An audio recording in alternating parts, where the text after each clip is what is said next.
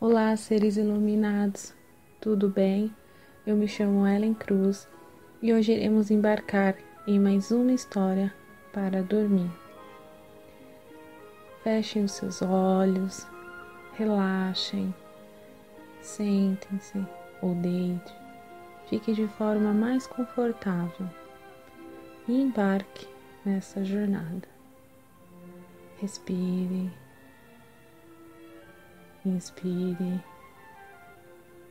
sinta o ar e sinta também todo o relaxamento pelo seu corpo, de modo que todo o seu corpo fique relaxado e se entregue a mais uma história. A história de hoje é a Cinderela. Cinderela era filha de um comerciante rico.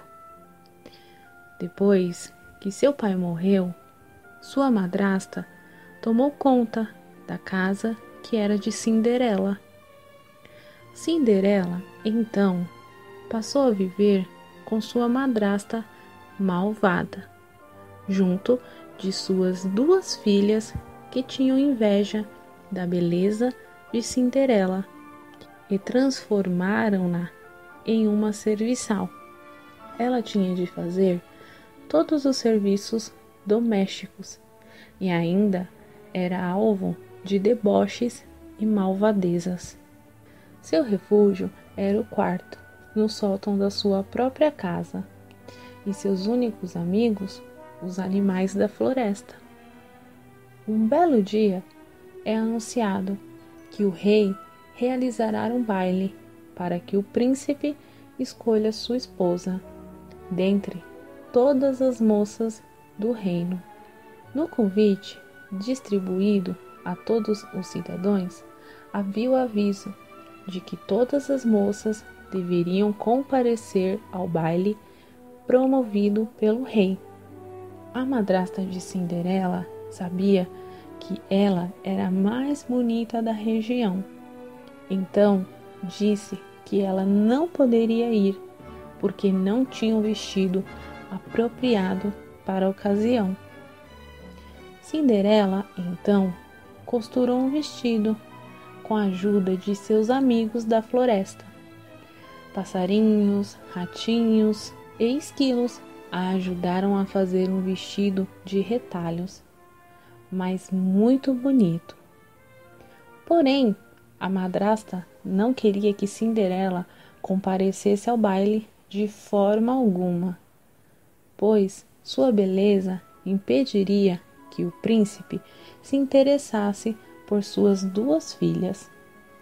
Sendo assim, ela e as filhas rasgaram o vestido, dizendo que não tinham autorizado Cinderela a usar os retalhos que estavam no lixo. Fizeram isso de última hora para impedir que a moça tivesse tempo para costurar outro.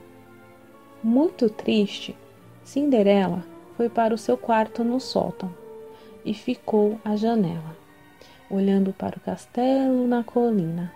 Chorou, chorou e rezou muito.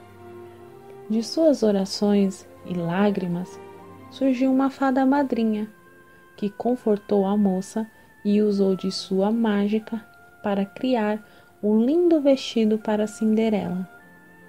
Também surgiu uma linda carruagem e os amiguinhos da floresta foram transformados em humanos, cocheiro e ajudantes de Cinderela.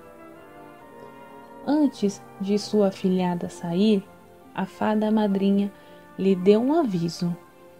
A moça deveria chegar antes da meia-noite ou toda a mágica iria se desfazer aos olhos de todos. Cinderela chegou à festa como uma princesa. Estava tão bonita que não foi reconhecida a não ser pela madrasta, que passou a noite inteira dizendo para as filhas que achava conhecer a moça de algum lugar, mas não conseguiu dizer de onde. O príncipe, tão logo a viu, a convidou para dançar. Cinderela e o príncipe dançaram e dançaram a noite inteira. Conversaram e riram como duas almas gêmeas. E logo se perceberam feitos um para o outro. Acontece que a fada madrinha tinha avisado que toda magia só duraria até a meia-noite e um.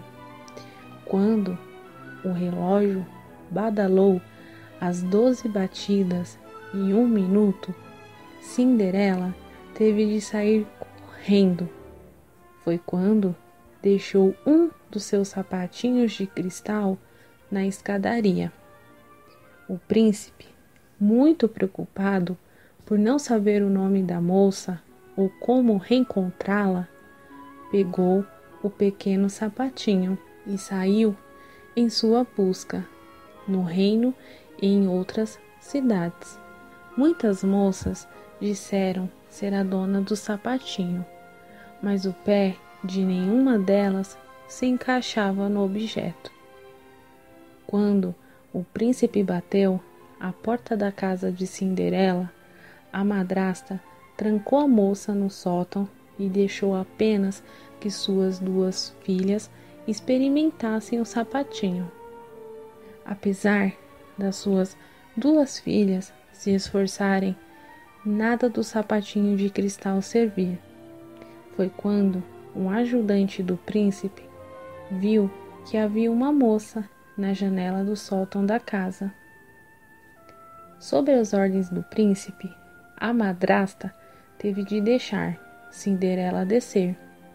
A moça então experimentou o sapatinho, mas antes mesmo que eles servissem em seus pés, o príncipe já tinha dentro do seu coração a certeza de que havia reencontrado o amor da sua vida.